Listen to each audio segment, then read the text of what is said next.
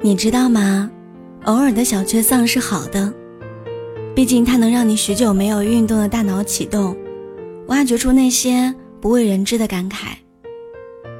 有些事情，当你付出的时候，根本就没有想过得到相应的回报。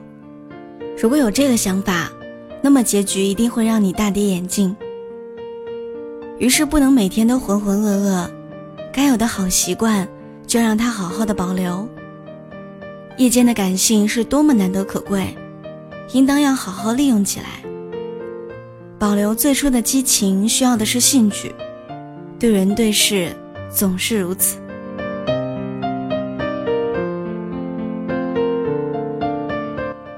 有些习惯要养成，有些习惯自然也要戒掉，或者是说提前截止一些行为成为习惯，正如。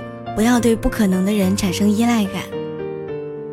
想念应该留给值得的人，不值得的人只配拥有遗憾和过往。